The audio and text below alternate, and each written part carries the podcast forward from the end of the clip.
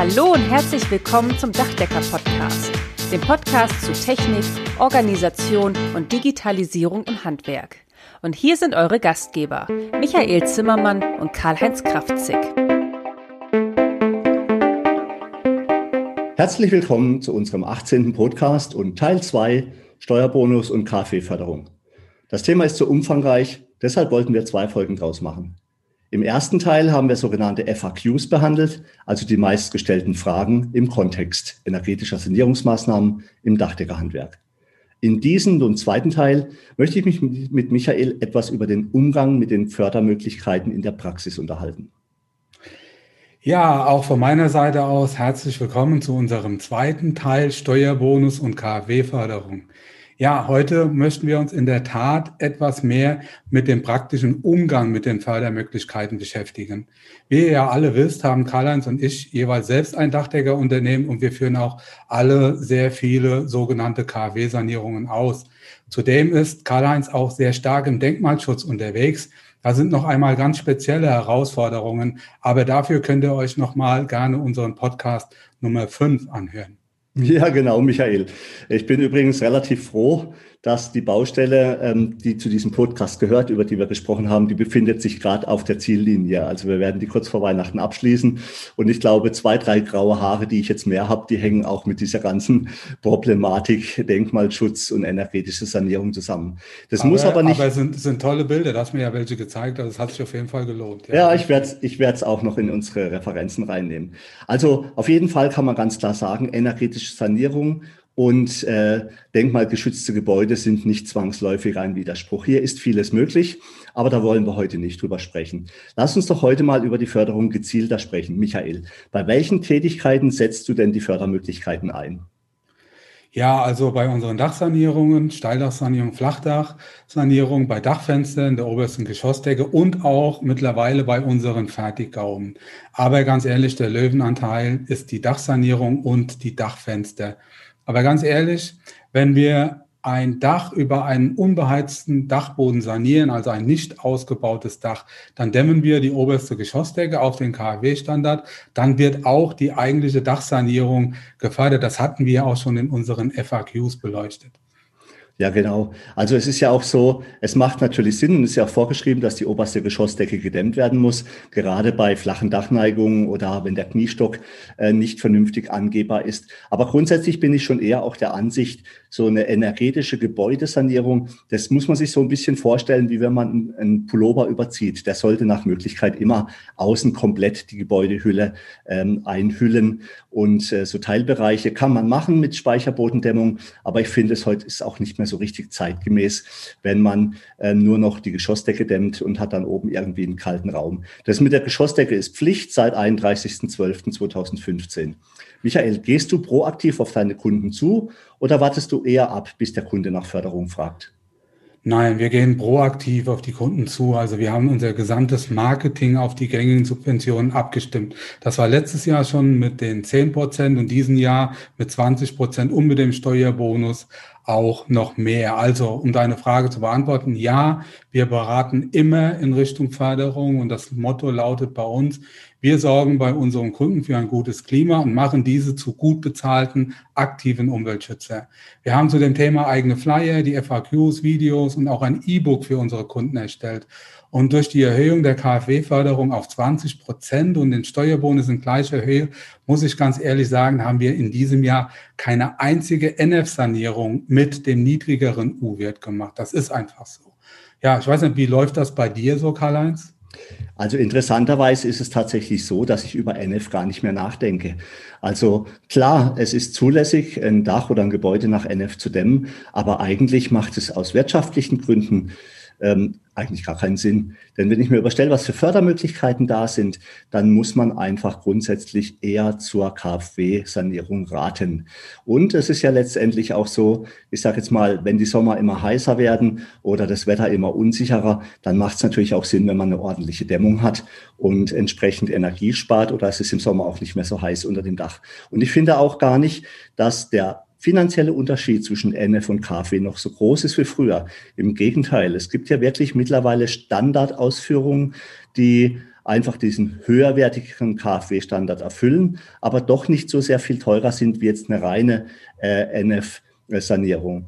Und wenn man es richtig machen will, muss man natürlich zwei Angebote vorlegen. Das heißt, man bietet einmal die Standardvariante nach NF an und dann vielleicht einen optionalen Titel mit den Mehrkosten, die man äh, benötigt, um eine Ausführung nach KfW zu machen. Und dann sieht man relativ schnell, dass sich der Mehraufwand äh, lohnt. Und ganz ehrlich, im Moment, glaube ich, äh, ist es bei allen Handwerkern so. Und dafür sind wir echt sehr, sehr dankbar.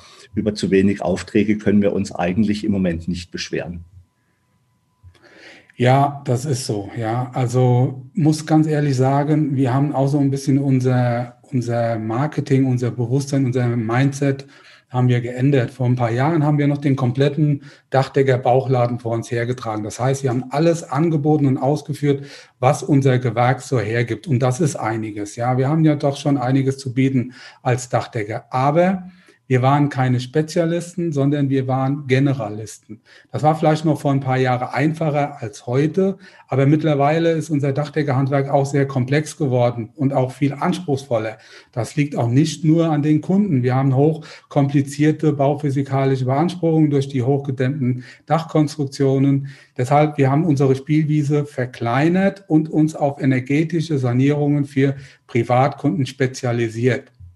Und darauf haben wir auch unser Angebotssystem abgestimmt. Und auf unserer Webseite haben wir schon ein kleines Rechenbeispiel für energetische Sanierungen veröffentlicht. Und spätestens jetzt wird dem Kunden klar, dass das bessere Klima, und damit meine ich nicht nur das innere, sondern auch das äußere Klima, nicht teurer sein muss, sondern ganz im Gegenteil. Der Kunde bekommt eigentlich das bessere Dach für weniger Geld. Und du hast vollkommen recht, man muss zwei, mindestens zwei Varianten anbieten. Aber das ist auch eine Sache der Organisation. Wenn man das einigermaßen innerhalb seines ERP abbildet, dann kann man das auch sehr schnell bewerkstelligen. Also den Aufwand, den jeder ähm, Unternehmer für sich treiben will, das muss man halt selbst definieren. Ich glaube, der Ansatz von dir, dass du sagst, Bauchladen braucht man heute nicht mehr, warum soll ich alles tun, das das macht schon sehr viel Sinn. Man sollte sich eigentlich mal gucken, was kann der Unternehmer oder der Meister am besten und haben da auch seine Mitarbeiter Lust drauf? Sind sie fit? Können sie diese Themen umsetzen? Und dann sollte man sich eigentlich auf diesen Bereich ähm, konzentrieren und andere Bereiche, die einem nicht so liegen und vielleicht schwieriger sind, die sollte man dann Kollegen überlassen, die es vielleicht einfach besser können. Und letztendlich ist dann natürlich auch so, der Aufwand, den jeder treibt, was seine Angebote betrifft, das muss auch eigentlich irgendwie jeder entscheiden. Ich glaube, so wie du es machst, dass man wirklich mehrere Angebote dem Kunden zur Verfügung stellt, damit er die breite Auswahl macht, das ist sicher schon der, der Königsweg, aber natürlich auch sehr, sehr viel anspruchsvoll. Ich habe gesehen, dass du gerade bei Dachsanierungen und auch oberste Geschossdecke Flyer mit drei unterschiedlichen Konzepten erstellt hast. Ist das die Basis eurer Angebote? Ja, genau, Karl-Heinz. Wir arbeiten mit sogenannten Konzepten und das ist auch die Basis unseres Kalkulationssystems. Also wir haben grundsätzlich immer drei unterschiedliche Konzepte. Das günstigste, das heißt Basis, das mittlere Premium und das hochwertige Exklusivkonzept. Und bei dem Exklusivkonzept, da bekommt der Kunde die Förderung. Das heißt, diese Systeme sind auf die technischen Anforderungen des KfW-Standards oder des Steuerbonus abgestimmt. Damit erreicht man den U-Wert von 014 oder besser und man bekommt die 20-prozentige Förderung. Und das ist, wie gesagt, ein Spiegelbild innerhalb unseres Kalkulationssystems. Die Flyer passen genau auf unsere Angebote, sind auch die gleichen Bilder verortet. Ich musste jetzt gerade ein bisschen schmunzeln, als du das erzählt hast und habe an Henry Ford gedacht. Henry Ford hat ja damals den berühmten Satz in seinen Memoiren geschrieben, äh, jeder Kunde kann ein Auto in jeder gewünschten Farbe von uns haben, solange es schwarz ist. und ich möchte jetzt was umdrehen. Jeder Kunde kann von uns ein tolles äh, Dach haben, solange es ein Kaffee förderfähiges Dach ist, aber das nur am Rande. Nein, aber ich finde natürlich deine Idee recht gut und eine Auswahl hat sicher noch nie geschadet, vor allem wenn der Kunde sich dann auch über Flyer einlesen kann, welche Optionen Informationen es denn eigentlich gibt. Lass uns mal noch ein bisschen die Fakten anschauen. Für den ZVDH hast du ein Seminar zu diesem Thema erstellt. In diesem Webinar, also es ist ein Online-Seminar, hast du ein paar Berechnungen durchgeführt. Dabei geht es um Unterschiede bei Dachsanierung, Dachfenster und auch bei der obersten Geschossdecke zwischen den Standardsanierungen nach NF und den geförderten Sanierungen nach dem KfW-Standard. Der ist übrigens gleich mit dem Steuerbonus ähm, auch verfügbar. An dieser Stelle noch einmal zur Erinnerung. Der U-Wert darf bei Dächern, also wir reden von KfW, maximal 0,14 haben, bei der obersten Geschossdecke maximal 0,20 und bei Dachfenstern maximal 1,0. Wir sprechen hier immer von Watt pro Quadratmeter Kelvin. Das sind höhere Anforderungen, als die NF bzw. das neue GEG e stellt. Hier betragen die maximalen U-Werte nach der Sanierung bei Flachdächern nur 0,20, bei Steildächern und obersten Geschossdecken 0,24 und bei Dachfenstern 1,4. Ihr seht, die geförderten Maßnahmen haben strengere Anforderungen und wir möchten jetzt lernen, ob sich das auch wirtschaftlich für unsere Kunden lohnt. Die Betonung liegt hier auf wirtschaftlich. Ansonsten ist die Frage obsolet. Natürlich lohnt sich Umweltschutz. Also Michael, hau mal rein und erklär uns das mal am Beispiel einer Dachsanierung. Jo, Karl-Heinz, versuch's mal. Also, schauen wir uns mal so eine Standardhütte an eines Einfamilienhaus und wir gehen mal von einer Dachfläche von insgesamt 150 Quadratmeter aus. Wir reden über eine Komplettsanierung, das heißt in diesem Fall eine neue Aufdachdämmung, eine diffusionshemmende Luftdichtheit und eine Eindeckung mit Tonziegel und natürlich eine neue Dachentwässerung. Wir wissen alle, ortsübliche Preise gibt es nicht, sondern jeder Unternehmer kalkuliert mit seinen eigenen Werten anhand seiner eigenen Kosten. Das heißt, wir schauen uns als allererstes mal eine sogenannte Standardlösung nach der NF an. Und nach meiner Variante, also nach der Basisvariante innerhalb meines Systems, kostet so eine Dachsanierung brutto, wir reden hier über Endpreise für Endkunden, 39.000 Euro einschließlich Mehrwertsteuer. In diesem Fall beträgt der Lohnanteil 6.000 Euro. Das heißt also, der Kunde kann hier insgesamt 1.200 Euro für den Lohnanteil steuerlich geltend machen. Die Investitionssumme beträgt danach circa 37.800 Euro. Wie gesagt, NF-Sanierung U-Wert maximal 0,24 Watt Quadratmeter Kelvin. So, das ist Fakt. Wir reden also hier über das 2,4 Liter Dach. Die höherwertige Sanierung mit einem U-Wert maximal 0,14 wird subventioniert, haben wir ja gehabt, von KfW wie auch Steuerbonus und kostet in diesem Fall 44.000 Euro. Wir brauchen wieder eine dickere Aufdachdämmung. Wir brauchen ja vielleicht auch eine Zwischenspardämmung in Kombination oder machen es mit einer reinen Aufdachdämmung, um den Wert zu erreichen.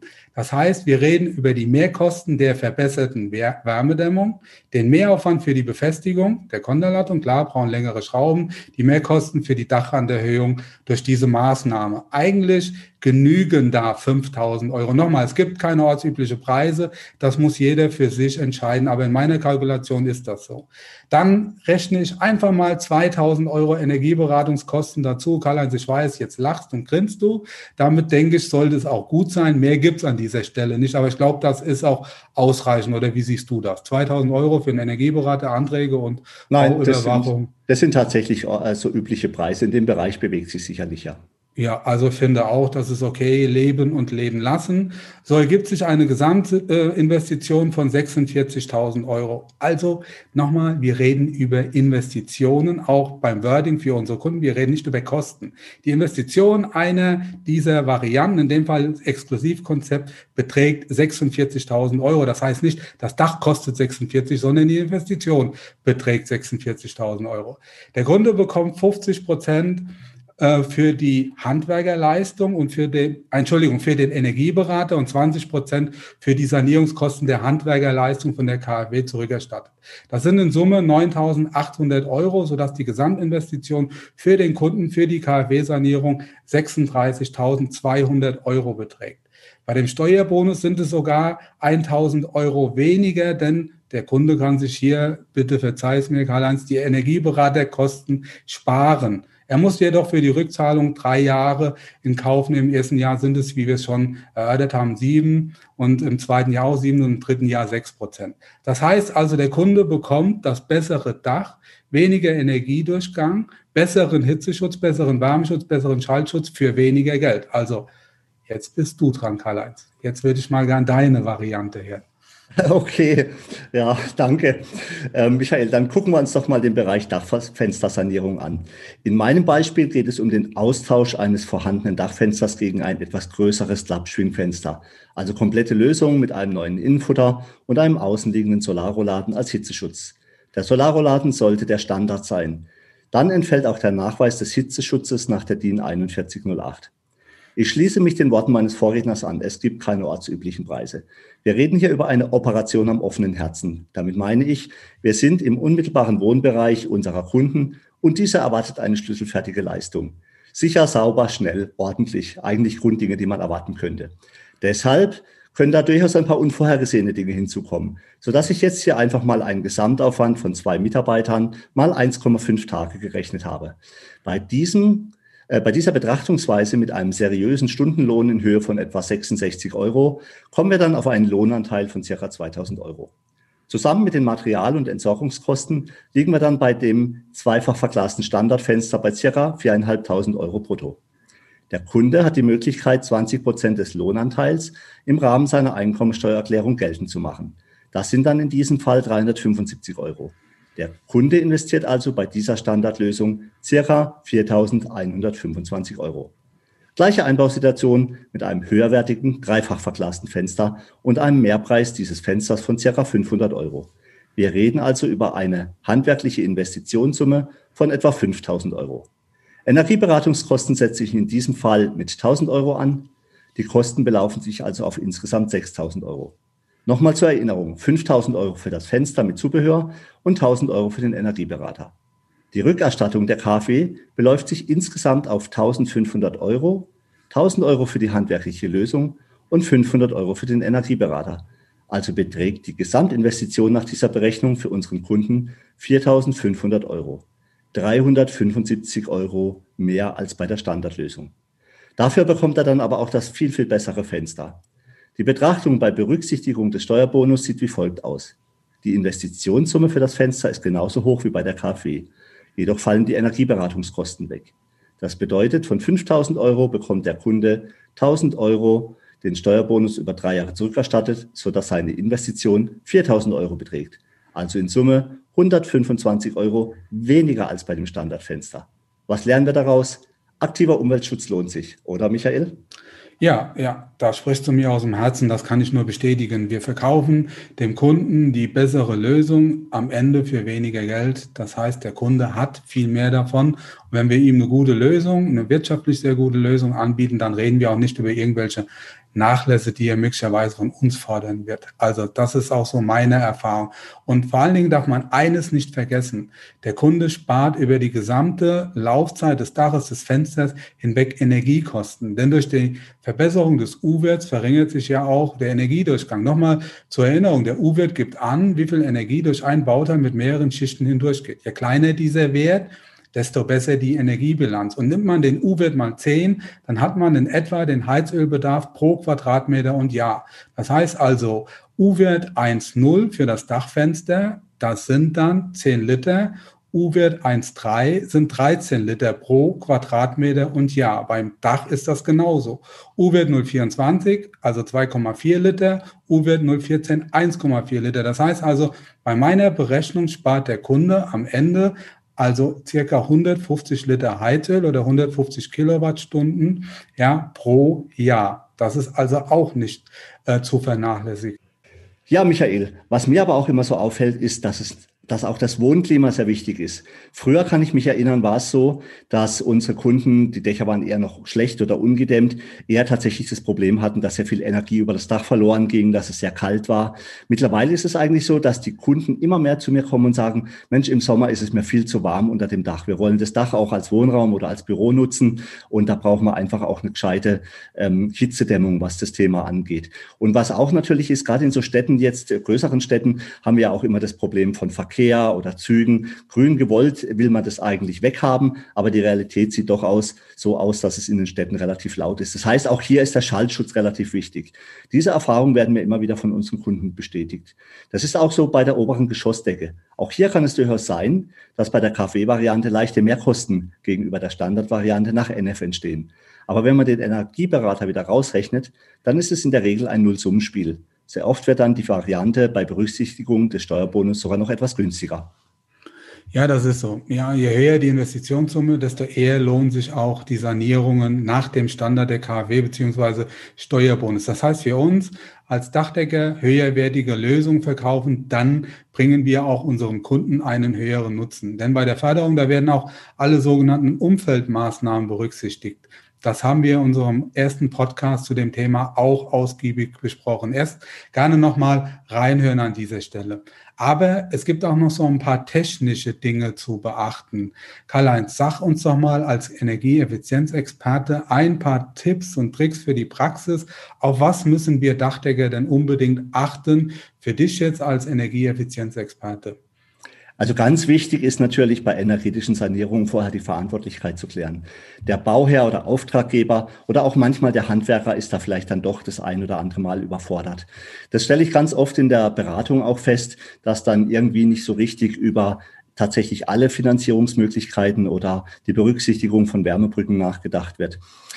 Es ist auch bei mir so. Also, obwohl ich selber auch zugelassener ähm, Energieeffizienzexperte bin, gibt es auch Punkte, wo ich aussteige. Also, wenn es komplizierte Beratungsmaßnahmen sind mit unterschiedlichsten Eigentümern, teilweise privat oder geschäftlicher Nutzung, dann ist es auch mir äh, einfach zu viel. Und dann nehme ich immer gern die Hilfe eines sehr guten und sehr jungen Kollegen hier bei mir in Freiburg in Anspruch, der sich einfach besser damit auskennt, weil er nichts anderes macht wie diese Energieberatung. Also hier sollte man Leute mit ins Boot holen, die sich einfach auch richtig auskennen. Und dann sollte es so sein, dass jede energetische Sanierungsmaßnahme auch von einem Fachunternehmen erstellt wird.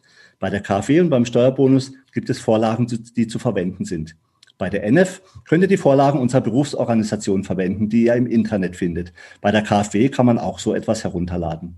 Bestätigt aber bitte auch nur das, was ihr tatsächlich ausgeführt habt. Nicht mehr und auch nicht weniger.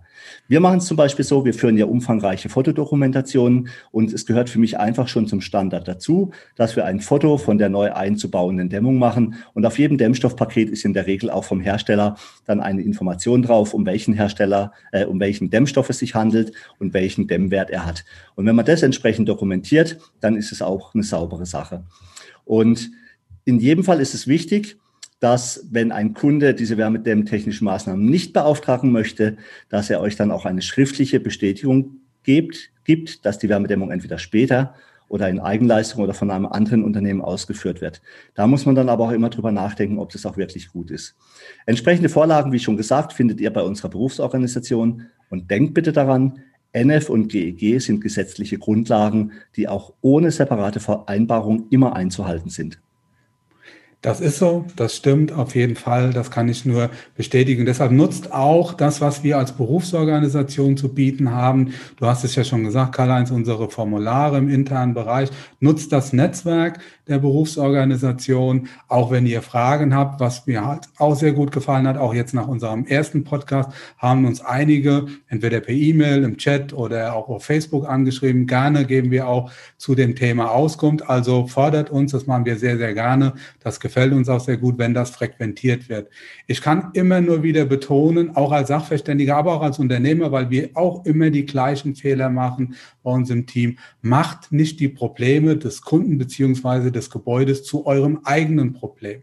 Ja, kein Dachdecker kann was für die Hütten seiner Kunden. Das ist einfach so. Aber ich erlebe als Sachverständiger und auch bei uns im Team immer wieder, da fehlt eine Ausmauerung, da fehlt ein Stück Mauerwerk, da ist eine Wärmebrücke und da wird einfach mal drüber gegangen. Und am Ende, gerade als Sachverständiger erlebe ich das dann, dann sagt dann der Kollege zu mir, ja, wie hätte ich es denn sollen machen? Ja, lass den Kunden entscheiden. Sagt dem Kunden, was los ist, bietet ihm Optionen an von bis. Wir können alles. Das ist auch eine Sache der Investitionsbereitschaft. Das Gleiche gilt auch beim Einbau von neuen Dachfenstern. Wenn keine Dampfbremse, keine Luftdichtheitsschicht vorhanden ist, wo will ich denn mein Dachfenster anschließen? Da muss ich den Kunden auch darauf hinweisen. Ich kann nur eine Dampfbremse am Fenster montieren und kann dann sagen, lieber Kunde, wenn du irgendwann mal das Dach oder die Wärmedämmung, die Luftdichtheit neu machst, kannst du dann da anschließen. Der Kunde muss das an dieser Stelle bestätigen, einfach nur Optionen anbieten. Ja, das ist immer wieder das Problem, dass wir die Probleme der Häuser, der Gebäude, der Kunden zu unseren eigenen Problemen machen. Und bitte denkt daran, der U-Wert des Fensters muss besser sein als der des Bauteils, in dem es eingebaut wird. Das heißt also, der Mindestwärmeschutz nach der DIN 4108, also sechs Zentimeter Wärmedämmung, muss immer vorhanden sein. Ansonsten bitte nur zweifach verglaste Dachfenster einbauen. Dann ist an dieser Stelle weniger mehr. Ja, so, das war's an Tipps und Tricks so von meiner Seite. Wie gesagt, alles andere hatten wir ja auch schon in den vorangegangenen Podcast auch nicht nur in den FAQs für die Steuer, für den Steuerbonus, sondern auch in, ja, ähm, in energetische Sanierung und so weiter schon mal besprochen. Ja, also, wie gesagt, fordert uns, wenn ihr Fragen habt, auch sehr gerne nochmal nach dem Podcast. Ja, prima, Michael. Ähm, ich kann dich nur unterstützen in dem, was du sagst. Bewährte Systemlösungen verwenden, die einfach funktionieren, keine Experimente eingehen, im Zweifelsfall mal bei jemandem nachfragen, der einen unterstützen kann. Es ist einfach die Gefahr, dass sowas in die Hose geht und dann letztendlich Geld kostet. Ich komme ja bei sowas immer mit meinem Spaghetti-Kochen um die Ecke. Dann gucken mich die Kunden immer ganz groß an. Ich möchte es kurz erklären, was ich damit meine. Wenn ich Spaghetti koche und ich habe einen äh, Topf mit einem Deckel drauf und der Topf Deckel liegt nicht ganz plan aus, dann merkt man so richtig, wie an einer Stelle der Dampf so richtig rausdrückt. Und so muss man sich auch einfach eine Gebäudehülle vorstellen. Wenn ich eine Gebäudehülle in Teilbereichen sehr gut dicht mache und sehr gut dämme und ich habe dann irgendwo Schwachstellen, wo, sag ich mal, der Dampfdruck rausdrücken kann, dann wird es immer eine Stelle sein, wo ich auch kurz- oder mittelfristig Probleme bekomme. Und letztendlich möchte ich an, auch an euer Bauchgefühl appellieren. Jeder von uns hat es. Wenn ihr schon auf eine Sache zugeht und merkt, dass euer Bauchgefühl sagt, das wird nichts, dann lasst die Finger davon, sonst kostet es einfach nur Geld. Prima. Damit sind wir am Schluss des heutigen Podcasts angelangt. Und ähm, Michael, ich freue mich schon ein bisschen, weil unser nächster Podcast wird ein Weihnachtspodcast. Und zwar einen Tag früher wie sonst, an einem Donnerstag, nämlich am 24.12. Michael, mit wem unterhalten wir uns dort? Also wir unterhalten uns mit Klaus vom Dach und ich kann euch eins versprechen, es wird ja, nicht technisch sein, sondern eher unternehmerisch. Ja, also da freue ich mich auch besonders drauf. Prima. Dann von meiner Seite alles Gute. Schön, dass ihr dabei gewesen seid und bis zum nächsten Mal. Tschüss, macht's gut. Macht's gut, vor allen Dingen bleibt gesund. Bis dann. Ciao. Damit sind wir nun am Ende vom heutigen Podcast. Wir wünschen euch viel Freude bei der Arbeit und dass auch in Zukunft alles optimal bedacht ist. Wenn euch der Podcast gefallen hat, freuen wir uns, wenn ihr ihn euren Freunden und Kollegen weiterempfehlt und auch in den sozialen Medien liked und teilt. Bis zum nächsten Mal, wir freuen uns auf euch. Euer Michael Zimmermann und Karl-Heinz Kraftzig.